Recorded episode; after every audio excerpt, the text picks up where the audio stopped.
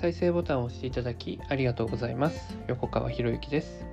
このチャンネルは何者でもない人が人も仕事もお金も引き寄せる何者かに変わるための魅力のヒントをお届けしています。今回のヒントは短期間で結果を出す人の共通点。というテーマでお話をしていきます。まあ、僕はね、まあ、いろんな工学塾と呼ばれるものに入ってきてその中で結果を出す人となかなか結果が出ない人というものを研究してきたんですよね。そんなことを研究するために工学塾入る人もなかなかいないと思うんですけどだからなんだろうその先生の学びっていうのももちろん大事なんだけどそうやって工学塾に入ることによってそうした先生たちとのつながりって作れるじゃないですか。でそういう風なあの入り方っていうのもあるわけですよね。みんななんだろうその先生が話す知識だったり提供する知識をもらいに、ね、それを受け取りに行く人も多いんですけどそれって結構もったいなくてねそれだと結局先生と生徒の立場ってずっと続くわけじゃないですか。違う違う。いかにこうなんだろう。まあ先生と生徒の立場なんだけれどもなんか共に協力し合ってやっていくみたいなことをまあ結構僕は狙うんですけどね。でそんなね、まあ、いろんな工学塾入って結果を出す人と出さない人っていうのを研究してきたんですけど何が違うのか。もうこれはすごく簡単っていうかね。もう結論言っちゃいます。結果をなかなか出せない人っていうのはその学びを自分に生かすためだけに学んでいるんですよね。一方で結果を出せる人というのはその学びを誰かに教えるために学んでいた。学びを自分でとどめるのか学びを自分が外に生かしていくのか。この視点だけなんですよね。だ学んだことを人に伝えていくっていうねでしかもしかもですよ。報酬をもらってですよ。報酬をもらってっていうね。これなかなかやらないですけどね。教えるために学んでそして教えて報酬をもらうんですよね。自分が経験して学んだことを知らない誰かに教えてその対価として報酬をいただくわけです。もうすごいシンプルな話ですけどね。なんですけど多くの人やらないんですよねこれ。先生から学んだその学んだことを自分の仕事には生かそうと思うんですよ。でもその学んだことを使って自分が教えようとはならない。まあいろんな理由があると思いますよ。そのなんだろうパクっちゃいけないみたいな気持ちがあったりとかね。いやまあたまにねそういう工学塾もあるみたいですけどね。僕はそこには絶対行かないようにしてるんですけどね。教えちゃいけないっていうね。教えちゃいけないっていうことは広めたくないってことだよね。広めたくないってことは結局その人その教える人っていうのはその知識その知識を提供することで、まあ、自分がね一番上にいたい人なんだなって。でそういうの見えちゃうんですよね。でそうやってなんかヒエラルキー構造を作って自分が一番偉くなきゃ嫌なんだっていう、まあ、そんな人のところに行ってね学んでそんな人と一緒になねねなんか関係作っても疲れるだけだからそういう工学塾には行かないようにしてるんですけどね。まあ話はそれますけど。学んだことを誰かに教えちゃえばいいんですよね。ですごい人っていうのはそのね工学塾とかに入る前に自分はこういうとこで学んでくるんでね。教えさせてくださいって言って先に営業かけとくとかね。もちろん役に立たなかったら報酬いらないんでとかね。言うんですよ。もちろんねそんなね役に立たなかったらなんていうのはその相手がね相手のその不安を払拭するために言ってる言葉であって役に立たせ役に立たなかったって言われないように一生懸命勉強するわけですよね。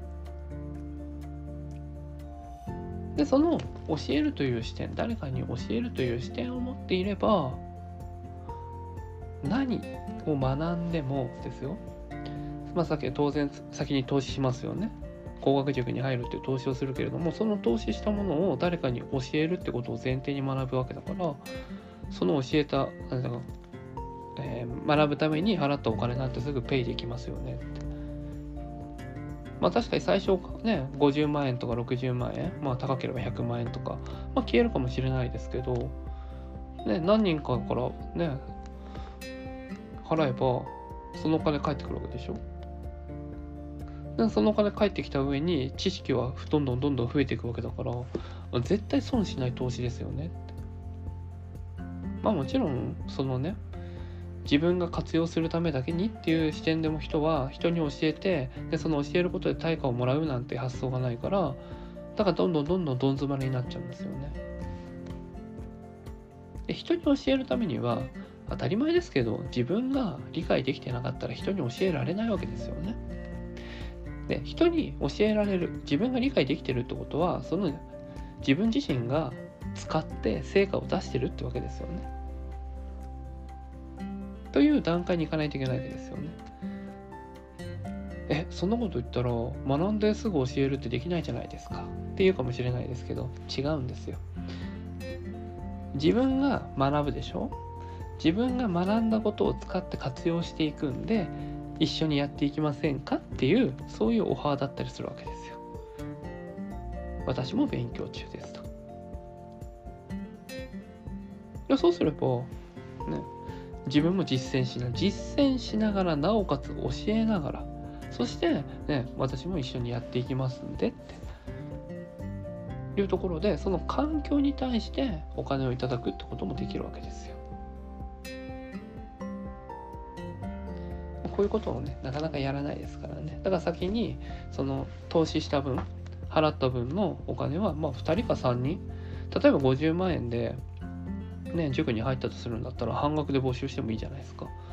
ね、そしたらですね、あの最大4人まで募集しますって言ってね。そしたら、ね、こういうことを学んできました。ね。まだ全部ね、完璧ではないんで、ね、あの確実に伝えられるかどうかわからないので今回は半額で募集します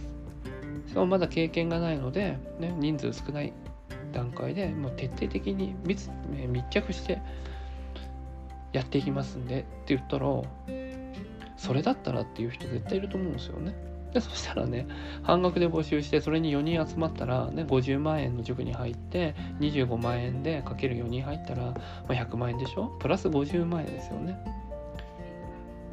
プラス50万円になった上に、ね、その学んだ知識っていうのも全部自分のプラスになっていくわけですよ。こんないい投資ないでしょっていつものね自己投資して思うんですけどね。でも多くの人はね50万円か60万円かってなった時にの出ることしか考えてないんですよだから一歩踏み出せないんですよね違う その学んだ知識を使って誰かに伝えてったらいいんですよ。だって自分がこれだけ払ったでしょって。そしたらもう60万円、50万円、60万円、100万円の価値はあるんですよって。で、それを、ね、今の自分ではその先生レベルではないから、でもね、一生懸命伝えていきますんで、半額でって言ったら、それだったらってなる人いるはずなんですよ。で、そういう人に、そういう人とね、普段接点をちゃんと持っておけば、ね、難しい話ではない。でそしたらねあのその会が始まってねその塾が始まって1ヶ月経ってその1ヶ月目でねあのなんだっけ塾の参加料の倍の成果を出すことができましたって言ったらすごいってなるじゃないですか。そしてね誰が喜ぶか先生が喜ぶに決まってるじゃないですかそういうことしたら。あ自分のやってきたやったことが成果になったつながったんだなって言ったら、その成果がつながったことによってあこの人周りはねどう思うか他の塾、ね、一緒に学んでる人たちはどう見えるかっていうとこの人は成果を出す人なんだっていう目で見てくれるようになる。で人間って面白くてね周りが見る目周りの見る目によって自分って作られるんですよだ周りがああの人は成果を出す人だよねってあの人すごい人だよねって見られるようになると自分のセルフイメージが勝手に上がってくるんですよねでそうやって自分っていうのは、ね、学べば、ね、学べば投資した分以上を絶対に成果として出せる人間なんだってなるわけですよ。でそれがねまあ2倍3倍4倍5倍みたいなねどんどんどんどん膨れ上がるだけじゃないですかとって。だから僕はいつも思うんですけどまずは一つのことをやってみたらいいんじゃないですかって。いろんなことはね。いろんな塾ありますからね。いろんな塾あるけどまずは一つのことをねそれを他人に教えるっていう視点で取り組んでみたらいかがですかっていうのを僕はすごい提案するんですよね。だ僕自身もそうやってね文字化合宿っていうのやってますからで文字化合宿でやってること全部人に教えていいですよって言ってるんですよね。でそのままスキームパクっていいし、ね、ななんだったらその問いとかもパクっていいですよって毎日出してるお題もパクっていいですよって。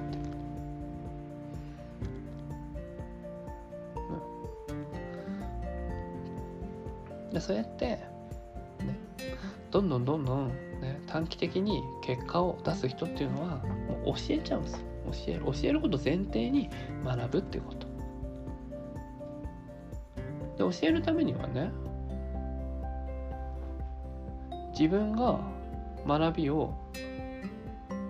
自分が学んだことを相手が理解できるように翻訳しなければいけないんですよ僕がねよく言われる褒め言葉にね一緒に学んでいる人たちからその先生より分かりやすいとって言われることが結構あるんですよ。まる先生より分かりやすいですって。でそれは何かっていうと相手の考えや言葉そのね学んでる人たちですよ。相手の考えや言葉に翻訳して先生からの学びをお伝えすることができるわけですよ。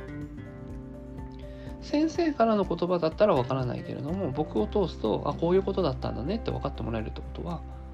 ね、相手の考えや言葉に翻訳してお伝えすることができる。先生は1対多だからね。全員に向けて全員のことを理解してお伝えするってことはできないわけじゃないですか。1対多でやる場合。でもでもね1対1、ね、その間に僕が入って1対1でやればそれはお伝えできますよね。だって相手の言葉に翻訳してもいいんだけだから。というところの、まあ、今結構なヒント言ってますけどね。そういう形でやっていけばいくらでもお客さんっていうのはできる。まあそれがやりたいかどうかわかんないですけどねじゃあ人間がね生活していくっていう限りあのこうした学びを翻訳するっていうものは永遠になくならないですよね。まあ、よくねあの教育ビジネスとかネットビジネスとかね言われるものはあのなんか先行者利益だっけ先行者利益っていうものがあってその先駆けにならないとダメですよって言ってね後発組は不利なんですよ。だから早くやった方がいいです。早くやれば利益がたくさん入りますよって言うんだけどまあその側面は確かにあるけどそれは先行者利益を得られる人っていうのは自分で開発してそして大きな成果を出せる人だけですよ。全員が成果を出せるわけじゃないからね。いやむしろ後発組の方が有利になるんじゃないのって。だってどんどんどんどん広がっていくわけじゃないですか。広がっていくってことは市場が大きくなるわけでしょ。市場が大きくなるってことは、ね、その先生が言ってることを理解できない人たちが絶対多数現れるってことじゃないですか。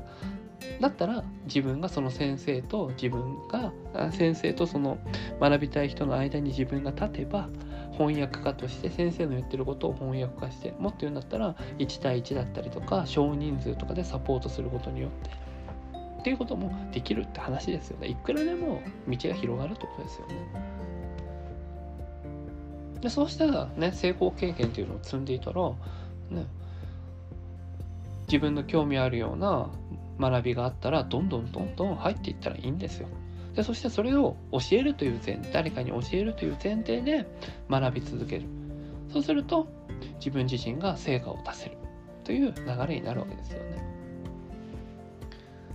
まあこういうでもねこういう話すると、えー、自分なんか教えていいんですか？みたいに思う人がいると思うんで、まあ、そのあたりの、解決方法は次回に回したいなと思います。はい、今回は以上になります。このチャンネルでは一人一人が大切な人を幸せに導く世の中にするため、あなたの人生経験で培った魅力を生かして何者かとして活躍してほしい、そんな思いで配信をしています。このチャンネルの音声を隠さず聞いていただくと魅力ある人たちの考え方や立ち居振る舞いが分かり人も仕事もお金も引き寄せる何者かに変わっていくことができますぜひチャンネルフォローやお友達へのシェアをしていただいて一緒に何者かになることを実現できたら嬉しいです魅力のヒント今回は以上になります。最後までお聴きいただきありがとうございました。また次回お会いします。横川博之でした。